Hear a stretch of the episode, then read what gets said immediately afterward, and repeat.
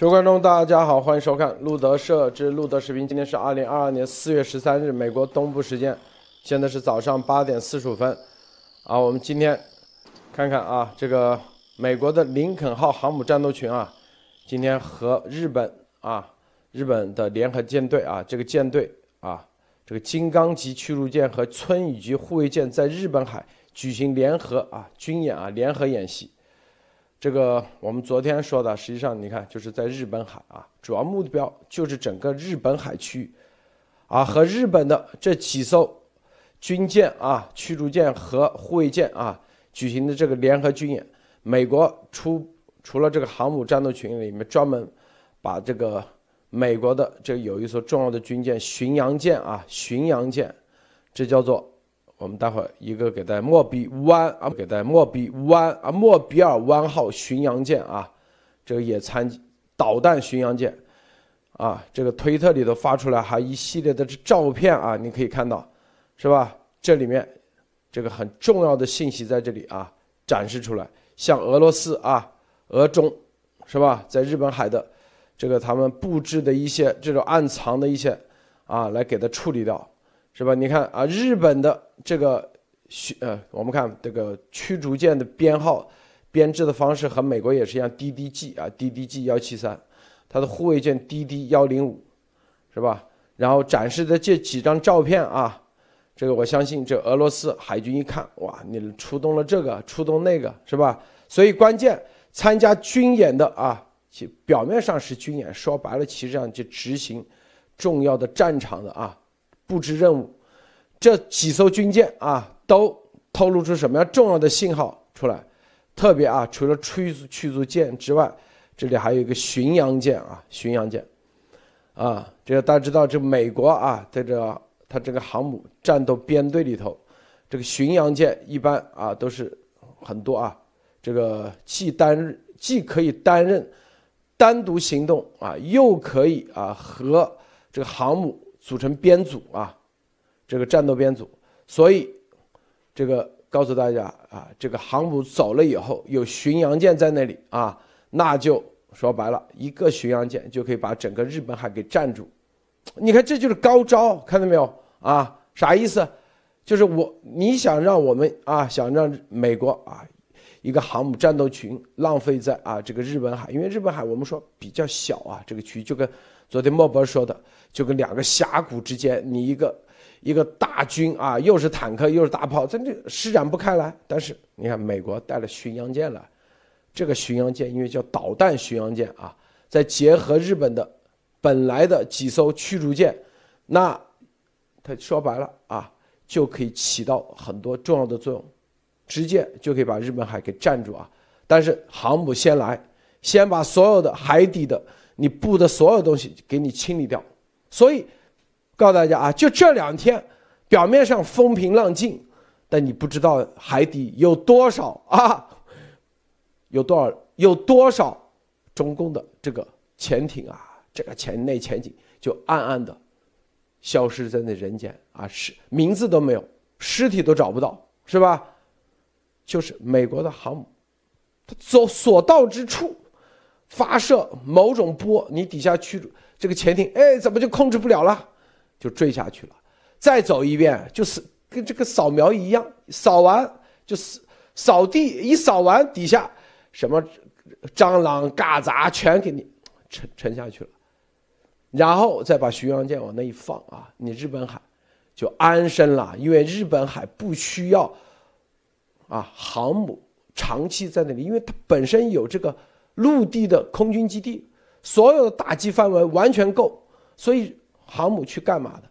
因为航母它有，它是核核发电机啊，它的极大的高压，说白了，往海底一发射，这种啊，这种电子战啊，这种波段，你潜艇它都不需要用导弹，说也不需要用什么什么鱼雷、水雷啥，那不需要，直接一扫，扫完以后，估计有多少啊，消失了。是不是？所以，日本海的这个布局，一布啊，然后美国的巡洋舰往那一坐，是不是？再加上日本的两艘啊驱一艘驱逐舰和一艘护卫舰往那一放，基本上就安身了，是不是？这就是我们之前说的，你这是科技决定一切。你想啊，这个把这个美国的航母来回调动，调动完以后找个缝隙，然后插进去，然后啊来打个出奇制胜。美国有美国的啊直接的这种打法，你日本海提前两个月、三个月布局的都不管用啊。这是一个。第二个，瑞典啊。瑞典立马申请啊！瑞典总理啊，明确说申请加入北约，即将加入北约啊，不惧俄罗斯的威胁。那接下来看啊，所以这为啥他敢加入？其前期的条件就是，知道你这啊，你就是一个流氓啊，收拾你很轻松。但是啊，就你这虽然流氓，是不是灭你是容易，但是你这东一下西一下。也麻烦啊，还不如直接加入北约得了啊！用北约的，也就是北约之所以成为北约，它是有独特的啊秘密武器以及高科技的水平的这种武器做保证，平时不展示出来啊，否则你一个联盟，你凭什么让别人加进来？你以为就是光人多啊？我这有三十个国家，我核说白了，核心就是美国在这里面。所以，如果美国退出北约，这北约基本上啊就没有存在的意义，因为美国的真正的这种高科技的秘密的先进的武器，才是北约结盟的让别人看得到信心的最根本的来源。好，待会儿我们再深入说啊。这个莫莫博士首先分享一下其他相关资讯。莫博士，这两天分享一个，就是说。现在这个美国国务院啊发表了这这个年度的人权报告，直指北京违反国际承诺啊。这个布林肯现在是这个对全世界的报告，直指中共是对这个人权的巨大侵害，包括新疆种族灭绝、反人道罪行，包括香港的基本自由以及西藏。现在中共的人权上面基本上已经定性了。这里面很大的一部分要取决于现在中共在这个国际范围内的这个声誉极大。我相信人权必然以后是中共脑袋上，特别是习脑袋上的一个啊镰刀。还有现在大家知道，世界银行一直是跟中共啊非常非常关系的，而且中共也是世界银行里面重要的一部分。但是这次世界银行行长却说一件事情。世界各国都在调整自己的供应链结构，以减少对中共的依赖，这是对大家都是好事。这其中已经非常明确了，就是世界的供应链将排除中共，而中共作为一个巨大的武器，勾兑和对世界的这个胁迫，就是依靠它的供应链，号称世界工厂。现在全世界已经进入了与中共的这个贸易链脱钩，那么中共马上的这个输血就会断。大家知道，中共现在的输血一大部分是挺俄在做工作，也就是说，西方国家通过俄罗斯和中国的这条链已经看清楚了俄中联盟，现在叫什么？连中国的这条输血带也想给它弄掉啊！可来可见，中共现在打洪水已经来不及了。还有一点就是，现在这个整个的西方媒体，特别是美媒啊，这个 VOA，美国之音就专出了一个说什么，中共对台海开战的话，会亮出核牌攻击。但是他其中说了一点，就是说，整个中共如果对台湾进行攻击的话，其中最关键的一个就是斩首和政治颠覆啊，这跟我们说的是一样。也就是说，我们的情报跟整个。西方现在情报和舆论是统一的，就是中共对台湾的是以恐吓、封锁以及内部颠覆，根本不是以前的传统的武统。现在西方认得很清楚，日美现在的联合军演以后对台湾的支持也应该走在这一点上。我们随后具体说。好的，路德，今天先说到这里。艾丽女士分享一下。好，我们看就关于佩洛西的，呃呃中新冠病毒已经呈阴性啊，然后呢原定是十号访台，我们知道今天已经进入十三号，那接下来呢他已经转阴了，那这个马上国台办很着急，非常的着急，相当的着急，然后呢国台办的马晓光就说。他当然就是还是继续延迟上一次赵立坚的那个态度啊，教佩洛西怎么事怎么做事情啊，因为他最主张别人不能插手，别呃他别国不能插手中共的内政，那么他现在说佩洛西议长应该做的是立即取消，而不是推迟有关访问，看到了吗？就是说。他最怕的就是他落地台湾，那所以我觉得这个是他。然后他说，我们正告民进党当局立即停止勾结什么外部势力。什么叫勾结外部势力？这就就是说，这都是非常流氓的用词啊！这都是两国之间的一个正常的邦交，他现在要恢复邦交。正常的这个呃外交的关系的时候，这个对中共的这种严酷的打击，我觉得和最近的形势全部都勾连在一起啊。应该讲到是美国对对付中共，以及支持台湾，以及对中俄的联盟形成打击的一系列动作中的非常有效的一个啊，就是呃立法院的代表啊佩洛西访台，所以这件事情我们还要继续关注。另外一个事情就是还是。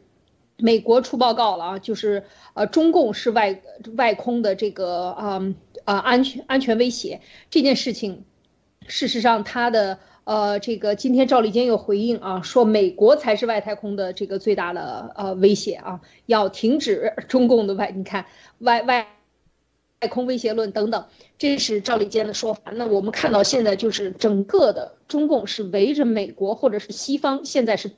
谁在牵着谁的鼻子走？我觉得是非常的明显。最开始还是被中共的舆论，如果说一两年前还被中共舆论带着走的话，或者被他们的这个招数带着走，但是现在美国这种扎紧篱笆，一步一个脚印的在立法在往前推进的过程中，越往后其实它的这个越紧，这种紧箍咒啊越来越绑越紧。这中共是完全是围绕着呃美国的每天出的新的制裁政策等等。来进行所谓的这种呃口宣啊，开始呃叫骂的这种做法，所以我觉得现在能看出来，这个舆论战场上，哪怕是直接对，就是中共数十年的这些战略安排铺垫，做了多年的准备的这些事情，现在美国一旦开始反攻，立法开始，呃，这个对中共进行围堵的话啊，就是对中共的这些政策，呃，就是钻。美国政策漏洞的这些做法进行围堵啊，或者补窟窿的这些做法，已经让中共真的是受不了了啊！所以我们看到这一点。另外呢，他这个呃呃，关于他具体的这些内容啊，什么外空的这些威胁论啊，中俄外空的这个威胁，这些到底有哪些内容？我们在以后节目中再跟大家仔细分享。谢谢路德。这个啊，我们先申说啊，这个。美国林肯号航母战斗群，以及啊，你看它发退啊，这是美国的这 T 七，，T 七太平洋舰队啊，加上这艘啥啊？这艘是巡洋舰，巡洋舰啊，看到没有？是叫莫比尔湾，叫提康德罗加级导弹巡洋舰，再加上啊驱逐舰啊，以及这个日本的两艘驱逐舰。一艘叫啊金刚级啊金刚，我们这里都已经啊金刚号护卫舰和闪闪电号啊这个护卫舰与村雨级的巡洋舰啊驱逐舰，关键是看啥？看啊它整个的这个舰队联合舰队的整个的编组啊是有哪些？你看这里头加了一艘啊重要的这个巡洋舰，很多人说啊这个巡洋舰啊在这里头起啥作用？你看这个，我们来先看看这个叫做莫比尔湾的巡洋舰。这个巡洋舰啊，一般吨位啊一万一万以上，啊一万左右的吨位，它都叫巡洋舰。就是说白了，体积大，能装的东西多，是不是？驱逐舰一般没这么大，是吧？体积大，装的东西多啊。你装的东西多，你功能就多啊，是不是？就跟打游戏一样，是不是？那这个一个小飞机啊。你的发动机不够，你只能装啊十发子弹，打完就不行了。巡洋舰介于驱驱逐舰和这个航母之间，是不是？它更重要的是啊，它是可以单独行动。你看这个莫比尔湾所有的任务，你看啊，都是去到各种湾啊。你看，比如说啊，这个在。一九啊，那是一九九零年啊，海湾战争沙漠风暴行动的时候，他去到哪里？就是去到中东的。你看啊，这里头就是当时那个，呃，就中东那个叫啥，霍尔木兹海峡啊，那因为航母不方便去的地方，巡洋舰去。你看在这里，当时啊，苏比克湾奉命去菲律宾，一九九一年首夜行动，火热首夜行动，啊，波斯湾部署也是莫比莫比尔湾。一九九二年春季的波斯湾部署，就这些所有的湾，因为两边你有足够的空军、陆地的空军支持，不需要飞机了，是吧？不需要战斗机，但是水面谁负责？就是巡洋舰，是吧？吨位不需要这么大，啊，吃水深度不需要这么深，啊，是不是？你吨位越大，你像这个航母十万吨、九万多吨，吃水深度很深，很多地方去不到。哎，莫比尔湾这种不到一万吨的配备到那里，再加上两颗两艘日本的，是吧？驱逐舰和一艘小的护卫舰，吨位比较小，可以去到比较浅的地方，是吧？你看，九二年莫尔比莫比尔湾都是单独行动，霍尔木兹海峡，你霍尔木兹海峡，你你航母可不敢在那里长期待啊，是吧？你根本就施展不开来嘛，是不是？然后你看，九九年啊，到东帝汶，然后在伊拉克的时候啊，也都是啊单独行动，去到各个相对来说啊比较小的这种区域，所以这个巡洋舰就起到这个作用。所以很多人说，这为呃这个二战之后为什么要有巡洋舰啊？战列舰已经没了，为什么巡洋舰最重要的作用就是这个作用？局部区域，当有陆地做空军支持的时候，啊，陆地的空军基地支持，巡洋航母没必要在那时候巡洋舰在那站着，是吧？去之前先让航母把航母编队啊清理干净，因为巡洋舰啊，你清理的时候，是不是因为整个航母编队那只要几千公里都是它的范围啊，两千公里半径一画。都是它可以扫描的范围，海底、天空，啊，所以先给它扫一遍，扫完以后，是吧？巡洋舰往那一站，啊，巡洋舰至少可以覆盖啊一千公里啊左右，然后再加上驱逐舰执行一些特定任务。你看这个日本的两艘驱逐舰，都是啊吨位不大的啊，一个是排水量七千二百五十吨，这个金刚级。啊，功能，另外一个四千五百吨，一个哎挺大，一个不大是吧？就可以去到这个日本海的足够的深，平均深度一千五百米。大家看啊，是不是？你吨位大，你配备的东西多；吨位小，可以去到浅的地方，稍微浅的地方。所以你看，这就是按需配置，是不是？啊，这就啥？这就叫做啊，战场。去那里干啥？是不是去那里就是把日本海给占住？你中共、俄罗斯再怎么联合舰队没用，是不是？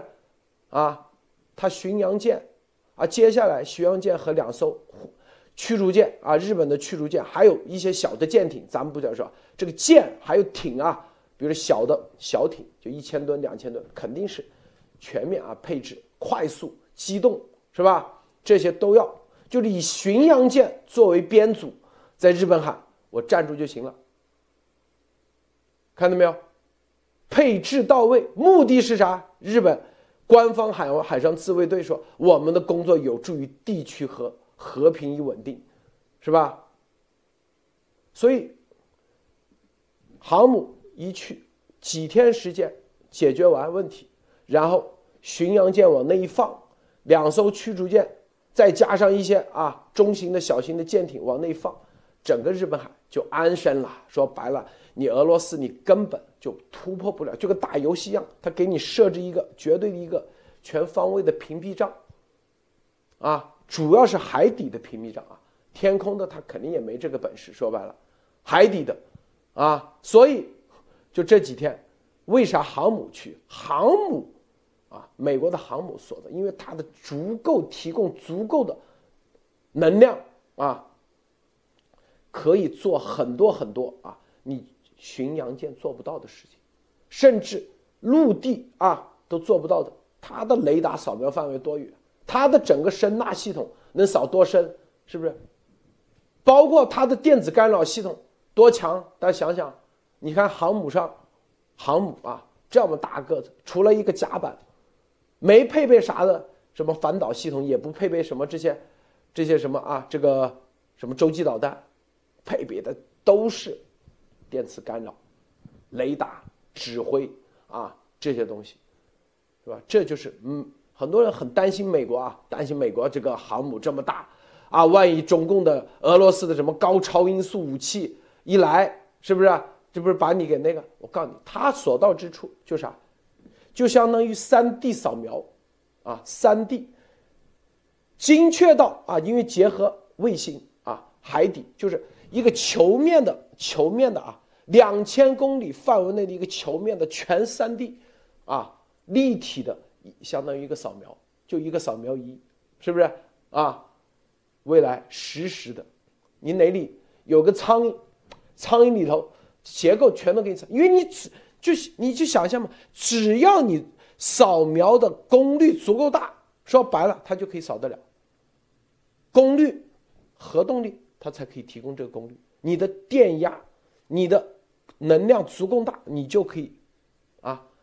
我不知道你大家啊见过没有？就是啊，美国早就有了这种这么小的仪器啊，就这么小一个扫描仪，扫描仪啊，三 D 扫描仪，它所有的现在做航空的啊，做工业都是用这个。比如说啊，这个摄像机啪一扫，扫三下，这个是就自动建模，就这个摄像机建模啊，就这么小的仪器都可以做得到。上网自己去查啊，别说啊，那那有些很大的啊，可以扫飞机的那种扫飞机的，一扫。扫完以后，内部的三 D 就给你建模出来了，是不是？这么大的可以扫飞机，是不是？那你说航母这啥概念？所以这告诉大家啊，这种军演，这航母所到之处的级别的军演，那不是吹的。我跟你说，那绝对的非常啊。中共、俄罗斯知道意味着啥啊？莫博士，你怎么看？嗯，对的，我们当时说过。美国的航空母舰舰队和日本在这里联合演习，实际上是加强了美日在这个美日在整个日本海跟东亚这个海域的什么联合作战能力。中共跟俄罗斯是一定想打，一定是想尽办法要打，但是问题是他们有没有能力打？其实这里面给大家那个日俄出呃这个中俄出了一个问题，就是俄罗斯和美中共一直是叫嚣着对美国的航空母舰群有打击能力，中共吹嘘的各种自己的航母、自己的岸基导弹、反舰导弹、俄罗斯超音速，吹了很多，但是美国人我就给你一个，我就把我最好的航母派过来，你打，你能打吗？现在其实很明显。中俄想打没有能力打，对吧？也就是说，这里面中俄已经是尝试了潜艇、导弹，它肯定都演练过了，甚至接近过了，都没有成功，才没有打。还有一点就是说，这里面美国最高级的实除了这个舰队的作战能力，还有通信跟信息能力。这里面大家想过，如果美日把信息这个建立成一个完整的控制体系，到时候韩国再加入的话，那么美国就在整个的日本海有了一个非常大的灵活的作战能力，随时可以扩充战力。随时扩充就是什么？日韩的各级军舰，只要有几个军舰能跟美国互通，那也就是说，所有的军舰未来都可以跟美国互通。想用美国的信息战和信息技术，这个战力对日韩是呃对日韩是极大的提高，而且这里面有一点，美美国加上日本的反潜能力，加上这个东西，应该是整个东亚最强战力了啊，在反潜上面，大家不要忘到。东海，日本海跑下来就是东海跟黄海的青岛港。我们一直说青岛港，青岛港现在是俄罗斯跟中共的潜艇的联合基地。那大家外面，外面联合基地外几百公里不远就有世界上最强啊反潜的海军在那里军演。你想一想，这对日俄呃中俄的潜艇是多大的威慑力？首先，它的潜艇就切断了中国跟呃中共南东海与北方四岛整个通道的潜艇的通路。在这个期间，日俄中俄的潜艇一定不敢动，对吧？它只要一动，就马上会被这个联合军演的日美的军舰发现。所以说，这里面现在有一个问题，我觉得。很可能大批的中共跟俄罗斯的潜艇游弋在外面了啊，不敢从这条通路走了。也就是说，这里面很可能就掐断了中共和俄罗斯潜艇的一个战术战略。我觉得这里面是不是美国有情报？俄罗斯的潜艇通过此进入中国的东海跟黄海，现在美国的航空母舰舰队直接切断。因为未来信息共享的时候，很可能光日本舰队的反潜能力就可以把这条的潜艇路线给它掐断，就有点像二战时期的德国的那个群狼战术。但是如它的群潜艇的出海口被卡住的时候，德国的潜艇基本上就是什么威力减一半了。那么现在俄罗斯的潜艇能不能被抑制住？我觉得现在非常的关键。好的，罗德。是啊，这个你看啊，就是我们刚才为什么说这么多？你看啊，林肯号航母排水十万吨，哇，这么是吧？造价九八几年的时候已经造价是吧？四十七点二六亿美元，在一九八八年的时候四十多亿美元，四十七亿美元。你看它配备什么啊？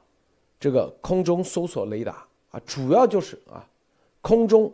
啊，两两款空中搜索雷达，目标截获雷达，空中管制雷达，空中管制两套空中管制雷达啊，辅助雷达啊，引导系统，你看，它是整个是二十六万马力，一百九十四兆瓦，一百九十四兆瓦，啊，这个我们之前啊，这个小区啊，当时。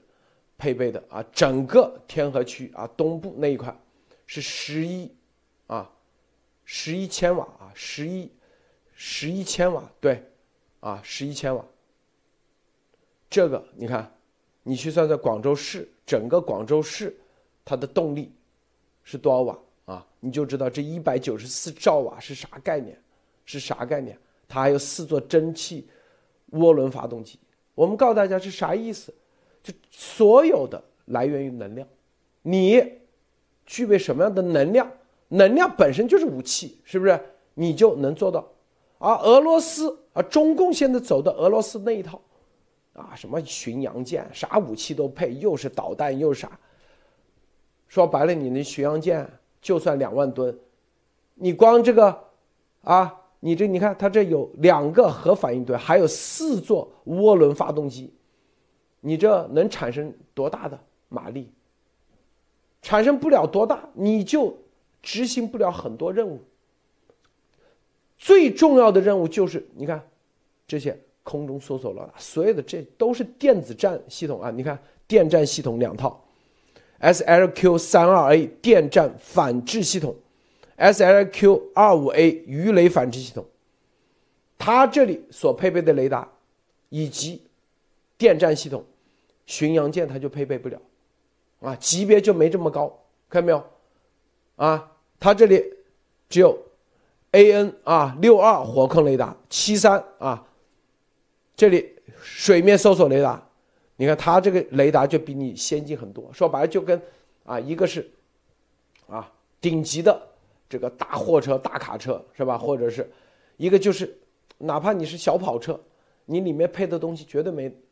没这个功能，你空间不够啊，是吧？这就是所有的它的配备，就是航母先啪全大方位的两千公里，啊，这如一些边边角角哎看不清楚的时候，驱逐舰你去给我扫，驱逐舰啪，你看美国的驱逐舰有的都配备一套啊，这种精确小马力的，可能就是一百公里范围内，啊可以扫描的，然后实在啊最后飞机上啊。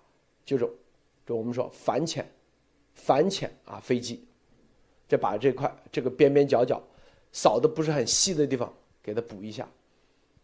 两千公里半径一画，说白了你啥都进不来，它会自动的啊，自动任何一个是不是什么样的？这就是建立的这种三维的立体的太空的远到太空，然后水底多深，是不是建立的这种三维建模？一种防卫系统，是吧？首先，我告诉你，就是电子战，就是你导弹来了，它都可以给你，你只要建立的那个网，第一肯定是，啊，你看没有？这里写的很清楚，什么反制雷达，是吧？电子战的反制系统，就你导弹再怎么快速度，一进入那个网，可能就就跟撞到那个网上，就是撞到电网上，啪，自己就自己就坠毁。是吧？啊，如果你能破得了，那还有第二层、第三层，一层一层，是不是？水底也是一样，这就是他们的这美国的这种先进程度，你看都没看过，你见都没见过。只有像日本啊，他们真正参与联合军演，可能就知道那么一点皮，也只能知道一点点皮毛，啊。但是中共，嗯，估计听都没听说过，还有这种玩法。是吧？还以为美国的航母一来就是几艘啊，几十艘这个战斗机、隐形战斗机，是不是？除此之外，真正强大的是整个的它的这个电站系统，以及它的高功率的啊核动力提供的这种功率。所以你看，美国为什么啊一定要外太空？外太空去到火星，去到这所有地方，最重要的一个任务。我告诉大家，就是找找地球上没有的某种同位素的这种啊材料，是不是？比如说铀，当时这是发现了啊，铀是不是可以做原子弹？但是有没有比铀更强的这种材料？美国如果在就跟就跟啊，当时大航海时代找到了这个美洲大陆，是不是发现？白银，这美洲大陆多得很，是吧？黄金也多。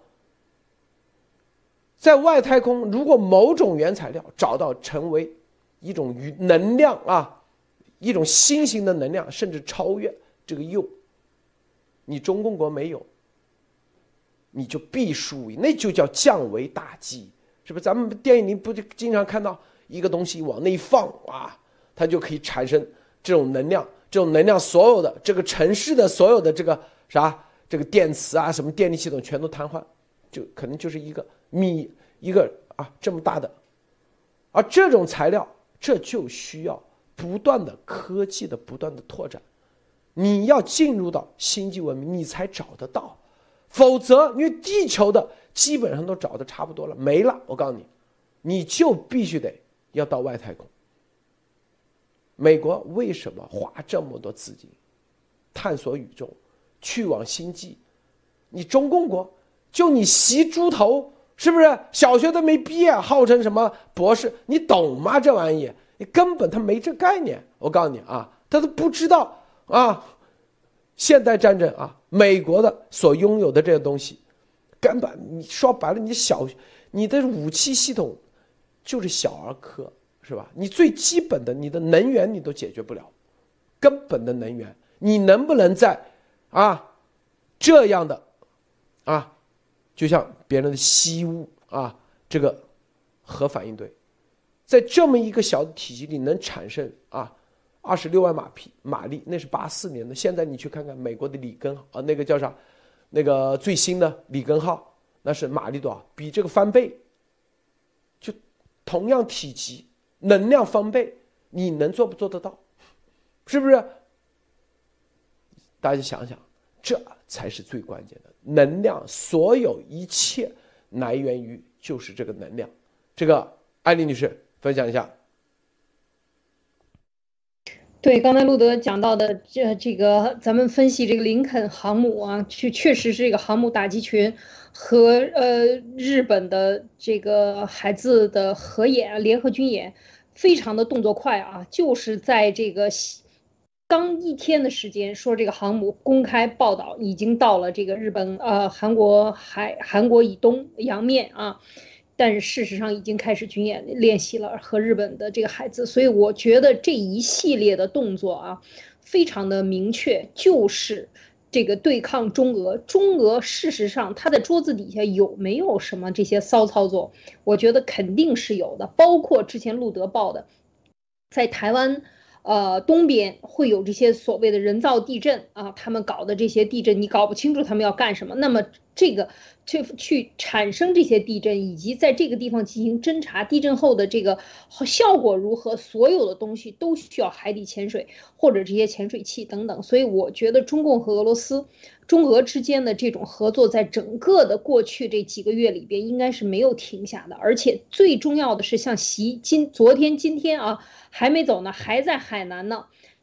今天又爆出来，继续在海南视察其他地方。所以我们看到，就是说这个地方三亚直接去到三亚，也没去海口，也没有去其他地方，为什么？三亚怎么就这么招人待见？无非就是有这么一个潜水艇基地嘛。那么我觉得就是亲自部署、亲自指挥、亲自到现场。那就在这个关口上，美呃美日之间进行的这个海上的军演，而且特别是在这两天，美国直接就爆出来，中共一直在外太空做这些这个呃这个对美国的呃卫星啊、监视卫星等等进行这种操作。事实上，我觉得这个中共马上进行反击。其实你看，在海上的这一系列动作，除了陆地上的，然后网络上的这些这些进攻，呃，以及这些电子战进攻，陆地上对乌克兰东部的电子战机这进行这个攻击的话，我觉得接下来这个海上的一定是和海空以及这个外太空，它是。是一体的三位一体全面的进行动作的，所以这个时候提到外太空的卫星的问题，我觉得应该也是这个其中的一种战争手段里边，中共在做手脚，或者在企图做手脚啊，就是在这上面。所以我们看当时这个，我记得我还看美国的一个电影叫，呃，就太空军，说当时太空军放到天上的第一颗卫星啊，正在展示的过程中，突然间。第一天啊，好像没过多少个小时，呃，才升到天空中几个小时，就被中国非常清楚的说，这被中国的一个卫星拿那个呃摇曳臂就把它给抓走了。就是说，这当然是电影，但是我觉得这绝不是空穴来风啊，就是这都是好，就是好好几年以前的了。所以我觉得现在就是说，空和海上以及海上的这些这么强大的林林肯号航母。整个的这个作战平台啊，它的这个呃工程的或者它基本的这个构成的是真是非常强大啊！它的这个电力，刚才讲到的电力一百九十四兆瓦，这这是超级大的，是这个真的是非常大的一座山的水电站可能都没有这么大啊！就是说一百个兆瓦都非常大的一个面积可以可以覆盖了供水供供电的能力，所以它有这么大的一个供电能力，它可以进行非常。强大的电子战，或者所有你在这个它的这个呃配合的各种军舰上使用的，或者机上使用的所需要的雷达手段，你看它配的这个呃侦搜的系统、侦察系统里边的那么多种雷达系统啊，就是这个应该是是。这个应该我我觉得是非常强大的啊，这个实力是非常强大的，而且，呃，现在的就是在这里边进行巡航，在这个时间和日本进行合作啊，我而且日本也是很低调，应该讲很谨慎、很低调，只干不吹这样的一种做法，我觉得更增加了它的不可预测性，对中俄呃之间的这种合作，你天天在外边宣扬自己怎么牛的这种呃这个现在的这种。显山露水比起来，我觉得日本的更加的不显山不露水，或者是说它的技术上更加的这个强大。马上日本我们知道这两天讲又要加入这个，嗯呃英澳美啊这样的这个加入他们的这个军事联盟，那接下来就厉害了啊，直接就是更多的技术分享。所以我觉得在这上面比的还是一个制造业啊，真的是你有这个科技。你还得有完成你理想科技的这个制造业的水平，所以真正的是当他拿出来，把自己各自的真正的兵勇神勇的这个这个器具，这个海上的器具摆上来，海上的这些舰艘啊，艘这个船舰摆上来对峙的时候，才真是一见高下。所以我觉得中俄他在。中方他可能野心更大一些啊，但是我我觉得在电子战方面或者在外太空上，过去这些年二十年真的是偷了很多的技术，一直在紧着这个赶赶英超美，但是现在拉出来溜一溜就知道了。如果这些天海面上真的没有什么动静，风平浪静，我觉得基本上就是把他们干掉了，把他们的企图第一波干掉了啊，路德。是啊，这个我们看啊，这个林肯号啊，林肯号啊，是产生多少动力？你看，这是二一百九十四兆瓦啊，一百九十四兆瓦，是吧？那是八几年。那现在美国最新的叫福特号，福特号航母，它两座啊，这个 AEB 西屋的这个核反应堆产生多少数据，它都保密的。但是这个这里头啊，这个这个比较保守的 AEB 反应堆，你看说啊，比 A 四 W 就 A B 可产生这个这个电力是一百二十五兆瓦，外加。二百六十兆瓦，为四个螺旋桨提供动力。它有两个，一百二十五兆加一百二百六十兆是三百八十五兆啊，三百八十五兆。之前的是对吧？一百九十四兆瓦，现在光一个，啊，一个 A A B 就产生啊三百八十五兆。它这里还两个，两座 AEB 核反应堆。我靠！太吓人了，看到没有？啊，这是美国即将最新啊，已经服役的福特号，一百多亿美元啊，三百七十三亿美元，价钱从哪出来的？这就告诉大家啊，告诉大家，就中共离这个十万八千里。我跟你说，啊，你去看看中共的所有的核反应堆的啊，整个的数据知道，是吧？啊，别看着外形啊，你看外形啊，都是也可以航母，也有飞机可以起降，核心的是动力。别人福特号是零一年下水的，就已经产生两个三百多兆瓦的动力，三百多兆瓦啊！你们去看啊，这个胡服水坝，胡服水坝的一年才四十二亿千瓦，啊，这是兆瓦，是吧？兆是多少啊？亿亿才叫兆。胡服水坝这么大，啊，几百万人、三百万人啊，是吧？这个还有电厂啊，什么什么所有的，你想想，这啥概念？这就是啊，就这样的能量，啥都可以干。我告诉你，所有的就是能量，就你的扫描仪，你微观是，就是你扫描仪可以扫啊，你只。比如说，只能扫你的那个，你得把它放大一万倍，你能不能做到？放大十万倍，放大一亿倍，核心就是你有足够高的能量，它就可以放大一亿倍。核心是产生什么样的能量？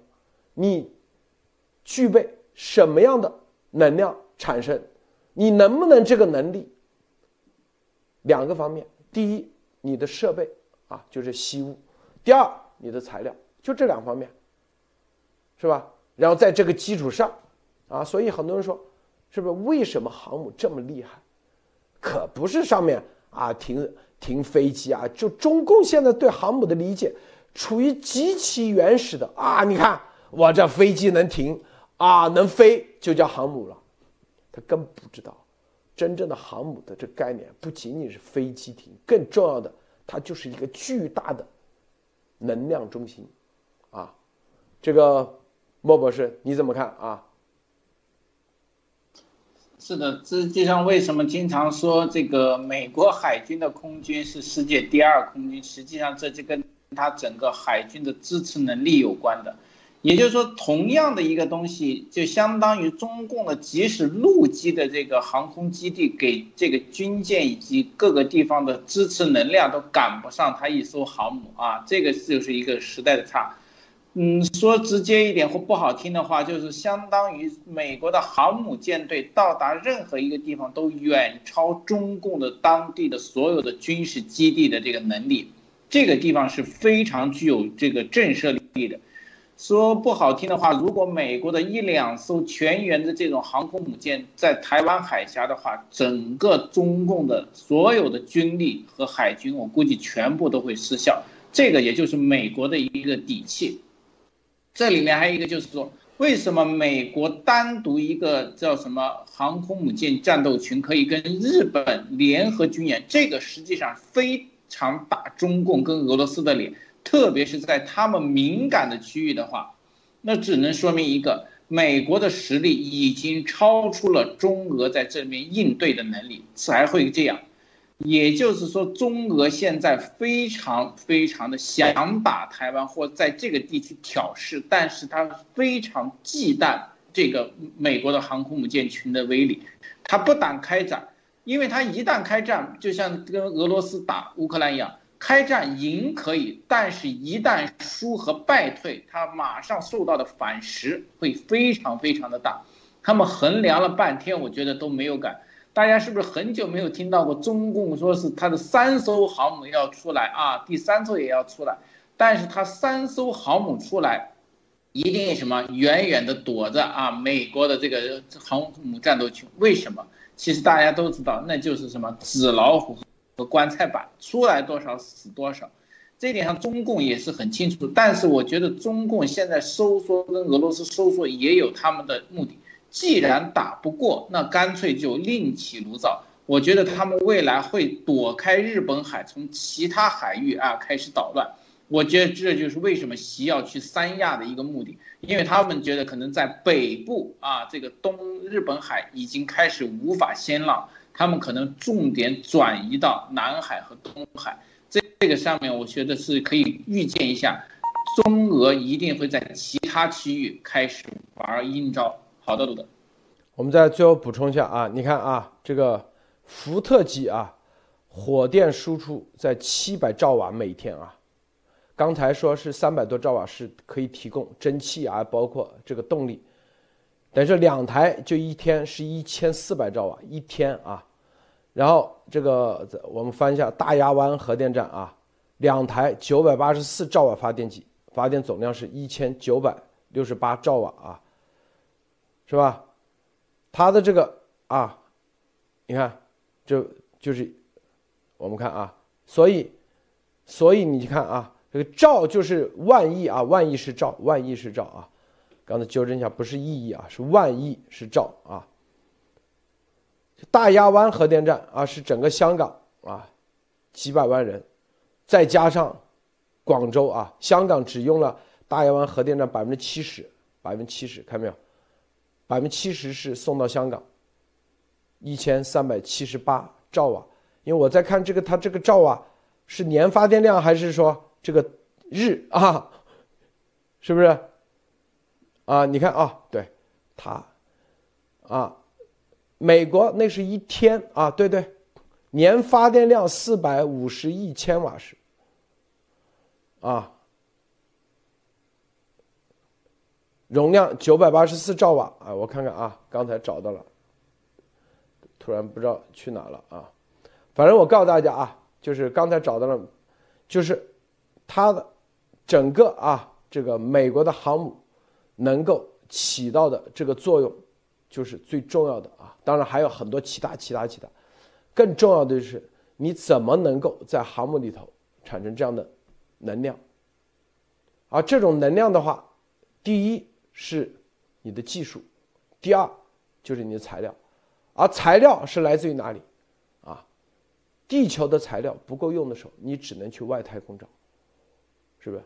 就就跟美国啊，在二战的时候，啊，把原子弹给研研发出来，啊，通过用，然后找到这个这个钥匙以后啊，原子技术啊的钥匙以后，说白了，最后。最终改变了整个人类，现在一样的概念啊，就中共国，我想说的这一点就是啊，中共国还停留在什么清零是吧？动态清零，贴封条，还在搞运动，搞政治运动，这种极其几十年前上世纪的这种玩法，对着老百姓还在洗脑，还在控制言论自由，啊，这所有的，是不是啊？别人西方都已经就你这种差距是很大的，这种这么大的差距，导致的，就你根本，就是你的想象力你都不够，就我们啊，这个德国够厉害了吧？别人邓尼兹根本就没有想象到，原来英格玛密码是可以破解。如果他知道可以破解，是不是？说不定，啊，他如果有这个想象力，他就不会输。就跟当年日本一样，啊，没想到美军安装了雷达，当时在雷达就跟现在，啊，现在是所有的先进，你想都想象不到的美国的科技一样，是不是？中共国啊，所以很多人说，咱们说了这么多，为什么这些独裁者啊？因为他们永远就是眼见为实，是吧？没见过的他不相信啊，他觉得是打心理战，啊，西方美国他永远是以弱啊，刚开始都是表面是很弱很弱啊，这种方式。安德森啊，这个瑞典的总理宣布正式要求加入北约，尽管在俄罗斯啊各种威胁的情况下，所以他的计划是六月啊加入北约，目标是在六月立即加入北约啊。这话一出啊，我们接下来看普京该怎么办啊？之前在瑞典专门入侵其领空啊，带了核导弹啊，核就是他的战斗机，带了原子弹啊，核弹去的啊，威胁瑞典不能加入北约。啊，现在陈兵芬兰，芬兰过去就瑞典，是不是？所以，这个芬兰、瑞典、波罗的海几个国家啊，波罗的海四国的领呃元首，不惧俄罗斯威胁，今天啊直接到达基辅访问访问，啊，泽连斯基，看到没有？这在这种情况下，这第一啊有底气啊有底气，第二是不是？有正义，价值观，你坚就是北约，它是一个价值观联盟。在这个价值观的基础上，我告诉你，啥都会，啥都会有，啥都会来。这美国其实啊，很多人说啊就传递的啥？传递的一个就是，就是啊，人类你到底要坚守啥？你被威权、被这种邪恶给吓着的时候。你能不能坚守你价值观？你有没有这个勇气？你有啊，你就会发现，哎，啥都有。这是我们一直想传递给大家的啊，传递给他，绝对不是压头啊，要展现什么有钱啊，像是不是有列宁式组织，有洗脑工具，有这种水军，好像他就很强大一样。美国。在二战之后，这个地球永远展现给大家的，你一个弱者，你只要坚守价值观，你会发现你有无穷的力量。因为，啊，你不相信，因为你因为核心是你，是吧？你不，你被洗了，你不信这有这种无穷的力量，是不是？啊，其实一次一次啊，摆在面前。很多，只不过你是没见、没有参与而已。如果你参与了，你就会相信，原来你坚守的价值观一定有力量来支持你。这个艾丽女士，分享一下，待会儿我们再深入说啊这一点。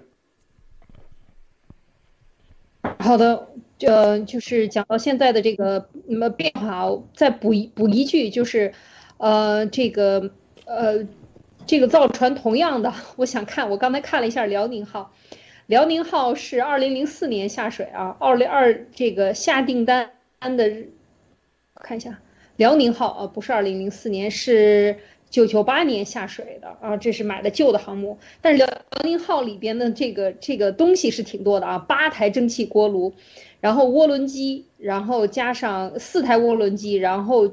这个九个涡轮发电机，还还有六个柴油发电机，大家想一想啊，这个还有八台蒸汽锅炉，这是得多占地儿啊！所以我在想，当然它也是一百四十七兆瓦啊，一个一兆是一百万，对，是 million million watt 就是这样的一个是一个词，所以它这个里边，我我就在看，同样是呃一九八四年八八年下水的这个呃林肯号，它的只是两座西屋的核反应堆加上四座蒸汽涡轮发动机啊，因为涡轮发动机它还是蒸汽以防万一的，我觉得这都是备用的这种发电的这个发电机，而辽宁号的主要的就是用这个蒸汽发电啊，这还什么年代了，还用蒸汽来推动的，所以它。它这个这个为什么一直说这个辽宁号一往前开动，就是远远的就看见了那个黑烟啊？其其实就是它在烧重油和这些所有的东西，就是它占地这个大部分都用来呃给这个发电系统占地儿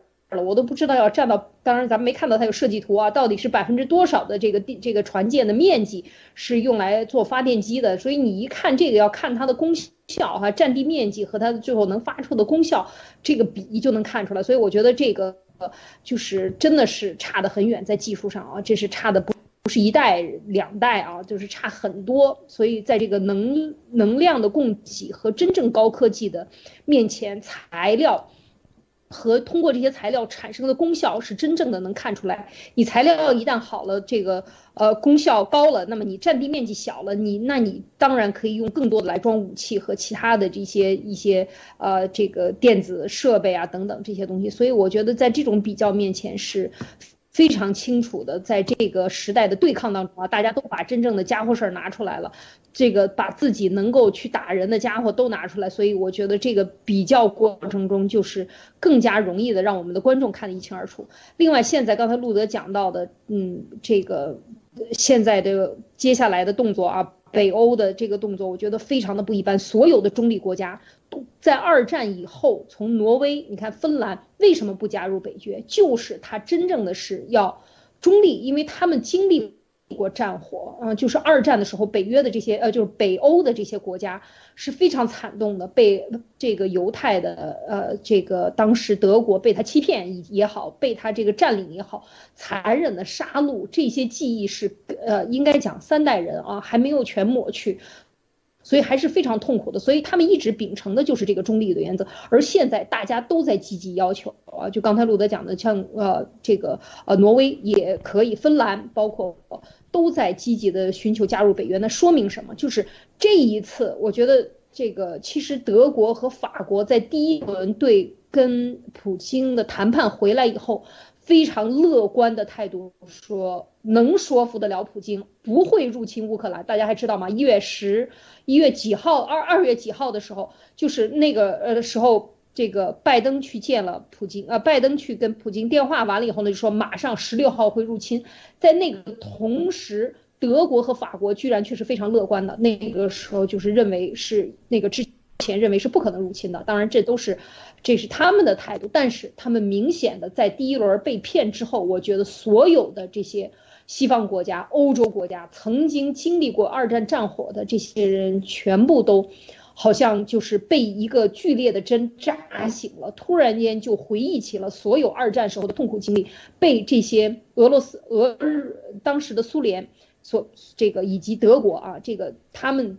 这个带来的这些伤痛，我觉得是非常严重的。所以这一次应该看到，大家的加入绝对就是维护秩序啊！我觉得在这次的这个二战的，就是在二战之后的这个新大西洋宪章里边，前两天又仔细的看了一遍，我觉得它里边讲到了很多点，是让我看到未来战争的这个趋势，特别是对网络安全、外太空安全和网络安全的。网络规则、网络上边的法律的制定和维护啊，就不仅仅是以有嗯可视的、能摸到的，而是网络的，这也是未来的战争的一个。大的方向，我觉得这一次大的战争之后，可能在网络的规范上会更加的严格啊。另外一点就是生命健康，呃，我觉得就是病毒导致的对整个问题的大反省。接下来会不会形成新的这个生物科技的一种大爆发式的这种发展啊？对这个问题的生物健康、对生命健康的这种保障保护，应该细致到什么程度？所以我觉得在这个新大西洋宪章里。提到的这些问题点的时候，甚至让我有想到了，可能这就是规范未来接下来现在产生第三这个第三次的这个世界大战里边会涉及到的各个领域啊，路德。这个我们看啊，刚才说到这个，就是价值观啊，就刚才这个呃，波罗的海四个国家，波兰啊、爱沙尼亚、立陶宛，还有这个拉脱维亚，去到乌克兰啊，基辅访问，到现场去啊。你看这里，英美首脑通话，又再次决定，美国宣布再追加七点五亿美元的军援，啊，所以这这些动作啊，真的是速度第一很快，第二，是吧？一点都不手软，是不是？就感感觉好像不要钱一样，是吧？已经向美呃乌克兰提供了二十四亿美元军事援助，啊，并且还有四一百四十亿美元大规模乌克兰援助计划，是不是？然后又七点五亿美元，除此之外，英国啊等等啊，这就是很多人说，这个乌克兰跟美国有啥关系啊？啊，就跟你就就咱们经常说，这个美国亡我之心不死，要侵略全世界，他为啥还给乌克兰？一乌克兰也不给美国交税，啊乌克兰说白了，一年 GDP 没几个钱，是不是？乌克兰啊。这个对美国也没有啥贡献，之前是吧？你看，该出手时就出手，几百亿美元说给就给，啊，军队是吧？然后所有的啊武器啊装备啊防护设施，可能的化学袭击的防护设备，这就是讲，这就是我们搞的，你一旦加入西方，就是你真正进入这个西方秩序的时候，你看没有？别人对你的帮助是不求回报的啊，不求回报的，并没有说啊，你之前是吧，给他做了贡献才那个。说白了，乌克兰可能跟美国还没签约，没有约定，但是照样啊，你加入俄中这种邪恶联盟，是不是？你要啊，就这次斯里兰卡不都已经破产了吗？是不是？你要从俄州那里，啊，你搞口饭吃，一滴水估计都要你至少啊，你的肾脏、你的心脏，或者是你的膝盖、膝盖骨直接打碎，跪在地上。现在上海不就这样吗？是不是？这还是给共产党奉献了啊？可以说贡献这个 GDP 产值这么高啊，一年百分之几十，连续几十年。啊，改革开放绝对的啊，一颗龙头，大家知道，在那个上海，在那立交桥上有个柱子，柱上有九颗龙啊，龙，这个据说习啊，这两天听，为什么要拿下上海？说那个就是江家的，啊，据说，这个他那个什么妖道啊，跟他说，那是江家的风水的最根本的地方，要把它给拔了，是吧？哎，艾丽，你肯定听过这个上海那个那那个那个是有个立交桥，对，桥洞子九条龙不动。对，所有人都知道啊，说啊，据说啊，对，说是江家龙脉，对，蛤蟆的龙脉，说当时啊，那个钻井打的你，钻钻头一打，打断一个，一打打断一个，后来从山西五台山还是哪里啊，请了一个，请了一个老法师。过来，是佛家的啊，不是道家的啊。然后念了经以后，然后一打，这个就 就打下去了啊，钻头没事然后说没多久，这个老法师他就圆寂了。然后说啊，这个能保江家几十年啊，这个江就 说镇住了底下的一条龙，所以说上海是龙头啊，龙龙身龙尾啊，什么带动中国的什么，反正就是。当时有这个迷信啊，说白了啊，确实啊，后去上海一看，果真有个柱子，柱上很大，那上面是有九条龙啊，真的是有龙的啊，就画的那个龙啊，啊，所以啊，说习要把他的龙脉给拔了。大家回头看啊，这个龙柱子，你看现在有谁还去那个那个？因为高架桥全部都封住了，是不是？估计过段时间。解封以后，看那个龙柱子上面，龙都已经啊，这个龙肯定还在，眼珠子啥可能都换了，这个样貌都换了，换着秦朝风格的龙啊，或者上面龙上面画了啥符啊？这个把这个龙给给给顺服了，是不是？给控制住了啊？有人说啊，画的不是龙，是蟒蛇啊！哎，这有可能。这个莫博士，你怎么看啊？哇，这个实际上真的是叫做除了这个中共的内斗以外，中共的国师也在内斗啊。这个就跟中国的这个封建王朝和甚至说那种君朝啊，这个君主朝代实际是一样的，就是大家要从什么宗教、邪教，甚至兵力、武力全面夺权啊，就是。呃，除了这个正儿八经的军队，还有政治夺权啊，这国师也要，国教也要夺权啊，道佛之争啊，中共总是搞这种东西，所以说中共打了一个奇怪的东西，就是号称是无产阶级啊，无神主义、唯物主义啊，但是最终发现中共什么都不信，还什么都乱信，这就是非常奇怪的一点。所以说，在中国的大地上，就是中共搞的所有的事情都是什么人治，没有真正的法治，没有真正的自由和这个制度啊，这就是最恐怖的一点。大家可以看到，像上海只是一个开始，只是因为上海的这个桥头兵让习啊心中不爽，心中一定。那么其他地方随着上海的慢慢的沦陷，我相信。其他地方的灾难才只是开启，就像当年一月风暴的时候，上海的第一个造反派的司令部的建立是所有中共国啊，中共当时毛文化大革命所有造反派建立的一个旗帜。随后全国各地的造反派夺权运动就全面如火如荼的开展了。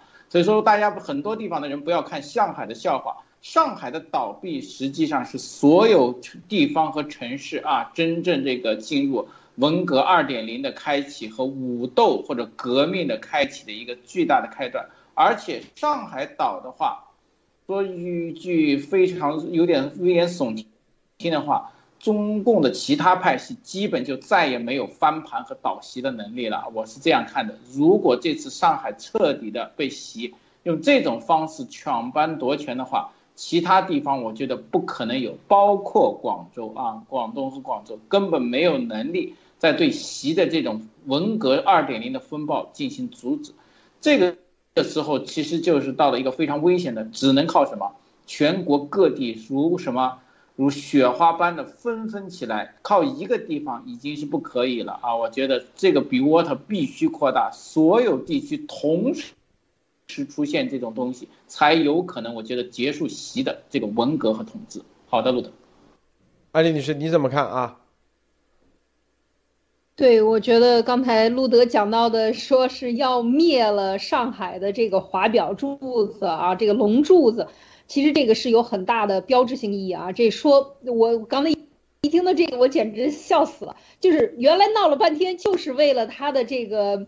他的神仙梦啊，为了他当当皇帝的梦这个事情，他得断了你的龙脉，你断我龙脉，我断你龙脉，没有真的这姜还活着呢，没有木啊，上哪去找他的龙脉？怎么办？就把他曾经立过的这么一个柱子啊，要把他这个，呃，要把它封了，是是要怎么弄？要给他把这个龙变成蛇，还是把蛇变成蛤蟆，还是把龙的眼睛抠出来？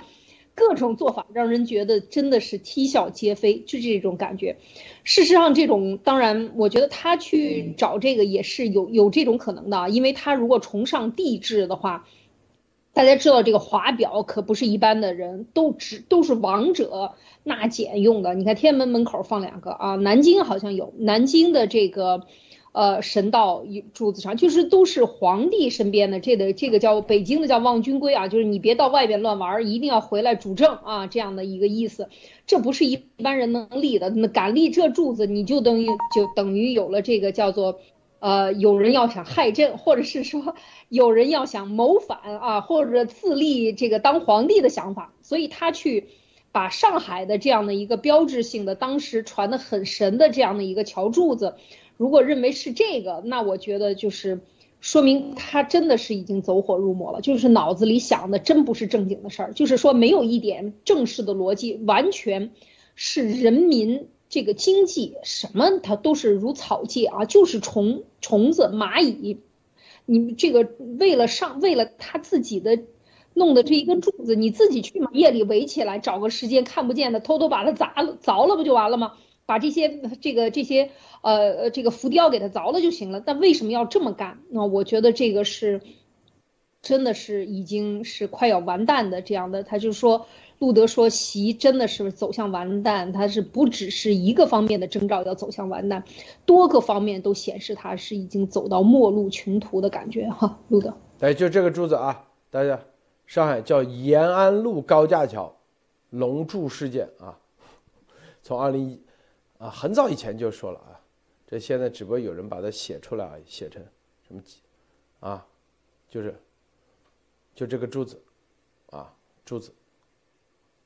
应该大，应该大家都听说过吧？听说过的打一，好不好？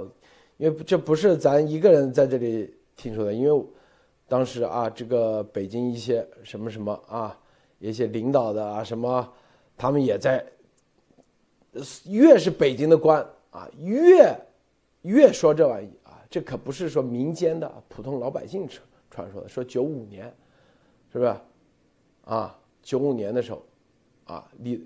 这个九十年代的时候啊，因为这个咱是不信的，但是那些当官的啊，至少部级以上干部啊，我说的这些当官的，就是部级以上干部啊，都信这玩意，都信这玩意啊，对，是不是？啊，台湾人没听说是吧？啊，是在延安路高架啊这里，所以据说习要把这个柱子这里面东西啊，要给他搞一搞，搞一搞。啊，说当时说这里头，你看啊，这个打不进去，你看各显神通之后打不进去，看到没有？于是勉强打一部分，但远远不符合设计标准和工程要求。无奈啊，上海市政府不得不向神秘力量低头，乖乖的立了上海高架桥唯一的龙柱。多数啊，说高僧啊，请了一个高僧，啊，说是龙华寺的高僧啊，上海玉佛寺。老方丈真禅大师，有的说是龙华寺高僧，说高僧来到工地细查，闭目合掌，久久不语。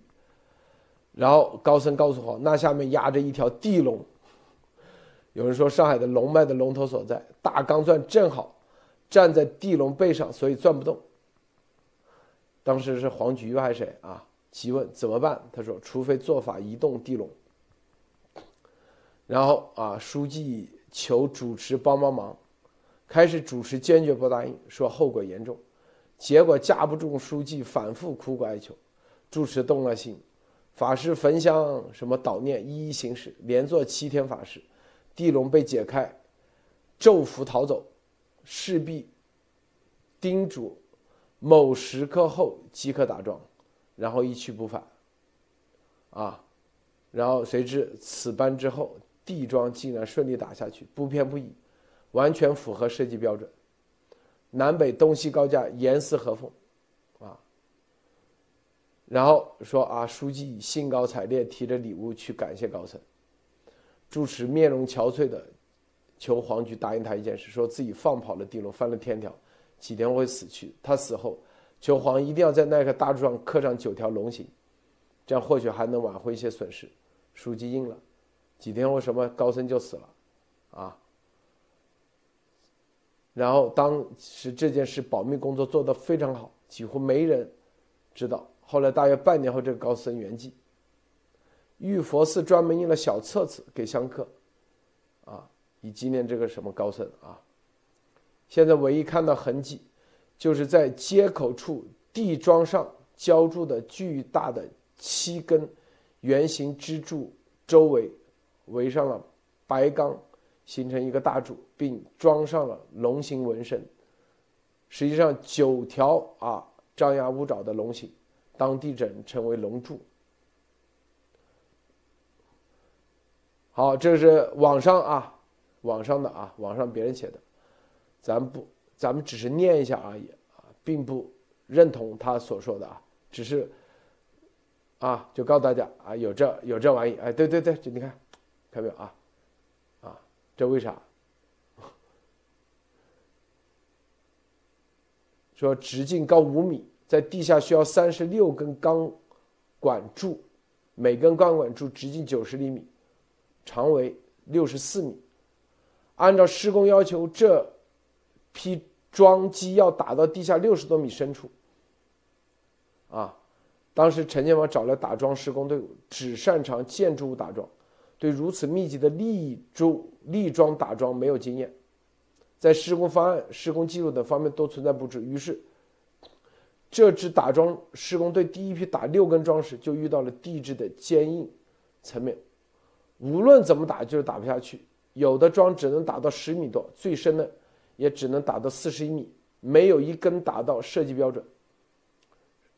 啊，施工遇到了巨大的困难。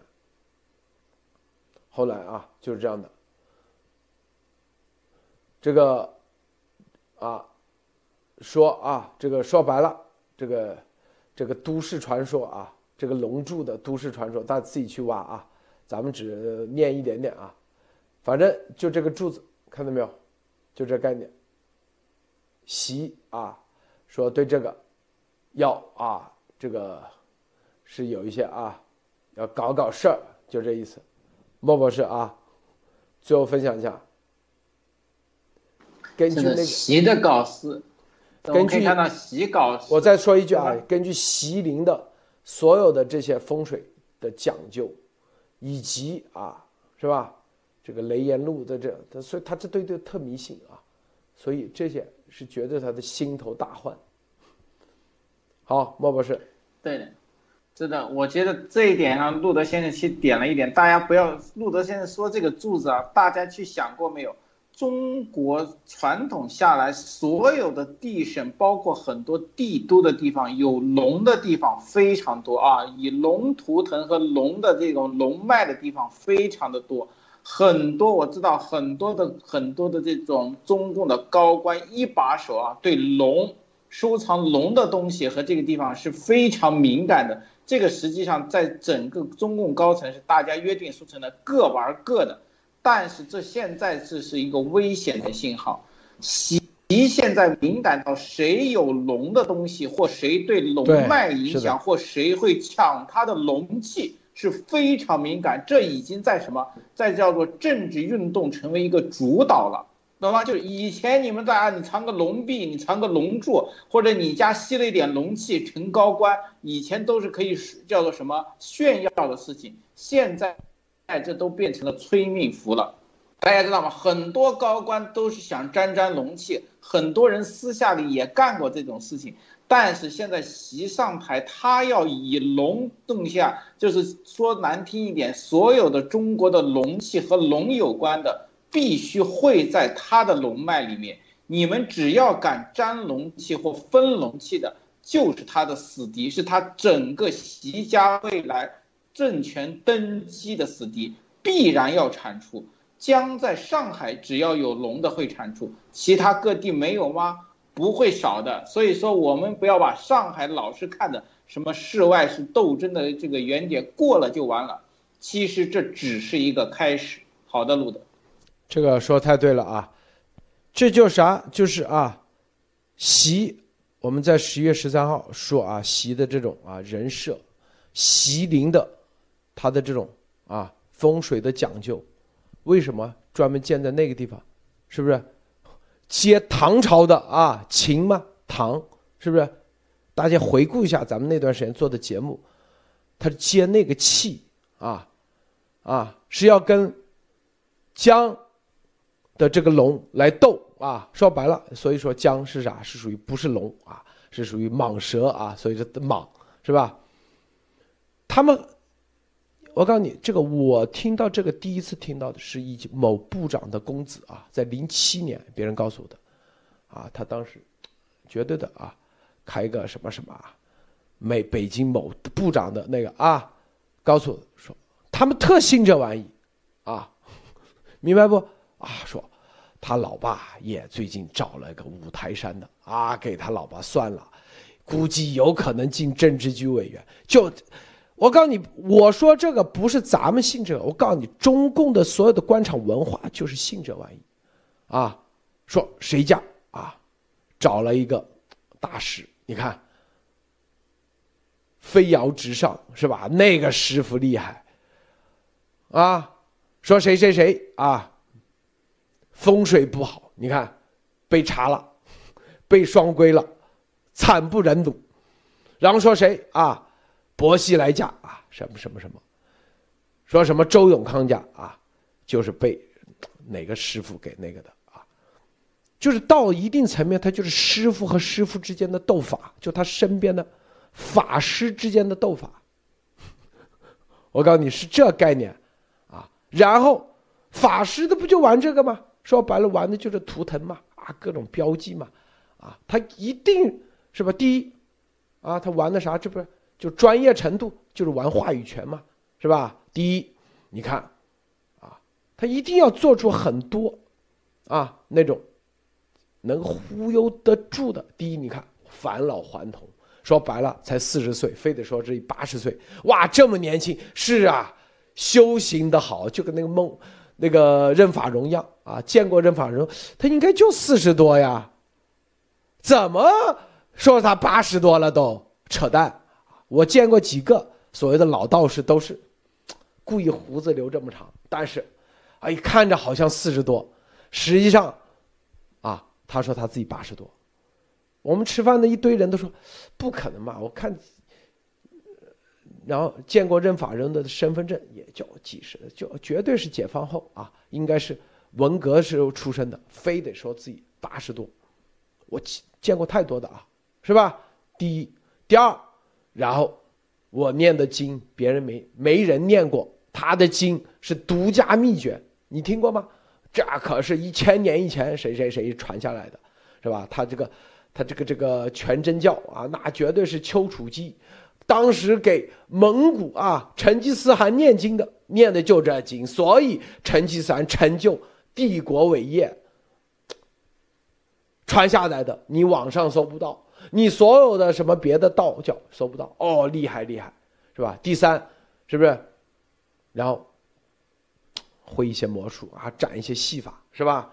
第四，然后就是这些，会一些理论，把这所有东西搞到一起，是吧？啊。所以首当其冲就是上海这个龙柱，说白了，莫博说的对，是不是？他没这个龙柱，他也会说别的。你看，啊，他们家，啊，那一天吃穿的衣服是黄色，这啥意思？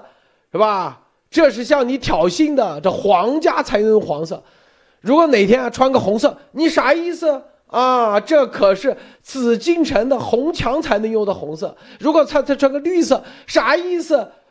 反正这帮人啊，就是一定这绿色代表着木啊，是不是生生不息？这啥意思啊？木克金，这啊金克木啊，木克土啊，对着你这土是黄，他反正一套理论就给他忽悠，就你干啥他都给你编织一出一套东西出来，就对着你来的啊，你得要灭他，为什么灭他？你得怎么灭？因为他要体现自己的。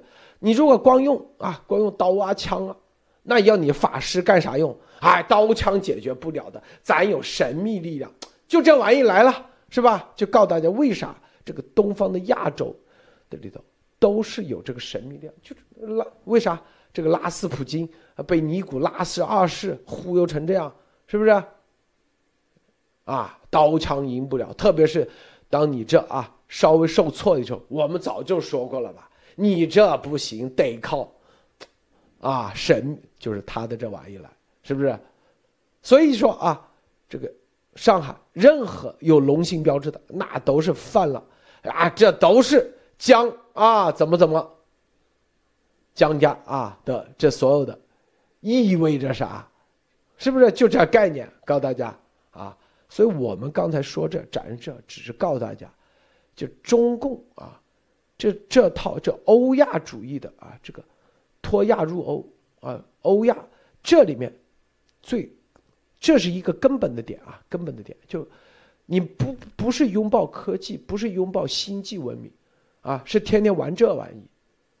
为什么日本叫脱亚入欧？第一次脱亚入欧是叫制度上日本啊有三权分立啊，当时日本是吧，在明治维新是不是拥抱？日，英国的科学技术以及啊工业革命以及体制上的改革，第二次日本的脱亚入欧是二战之后，有谁知道日本的第二次脱亚入欧最根本的一点是什么？最根本、最根本一点，当然二战无条件投降这一个最根本的一点，没人知道吧？啊，四，日本天皇发布了一个人间宣言，这是日本最比和平宪法还牛啊！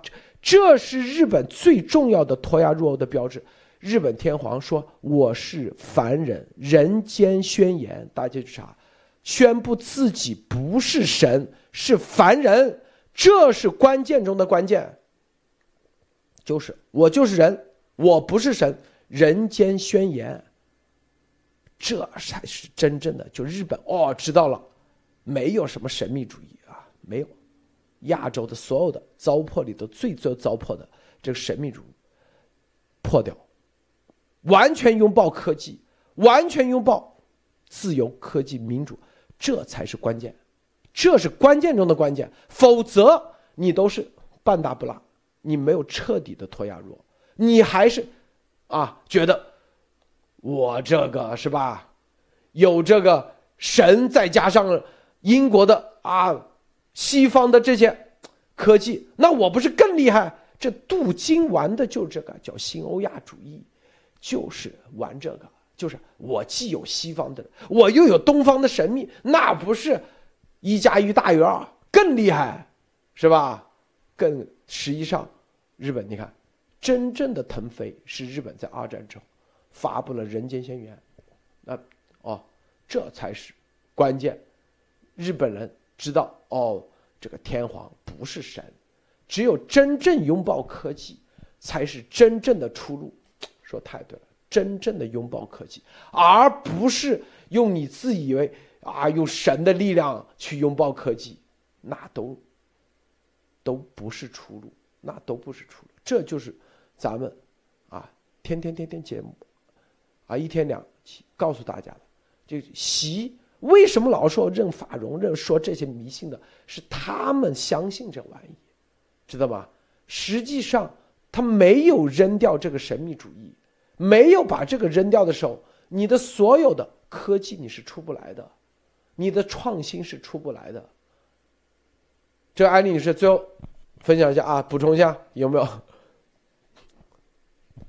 是，我觉得路德讲的这个，整个的呃。亚洲地区的大国啊，一个是像俄罗斯啊，它横跨欧亚，然后中国还有日本，我觉得这个比较里边就是讲到这个神秘主义是非常重要的。我我刚才听路德讲，我也觉得是在思考，确实是这样，就是中只要你陷入到神秘主义，或者你拿神找一个人间代表，然后来威胁住所有的人，说我们就你等于就绑架神嘛，不管你是用宗教。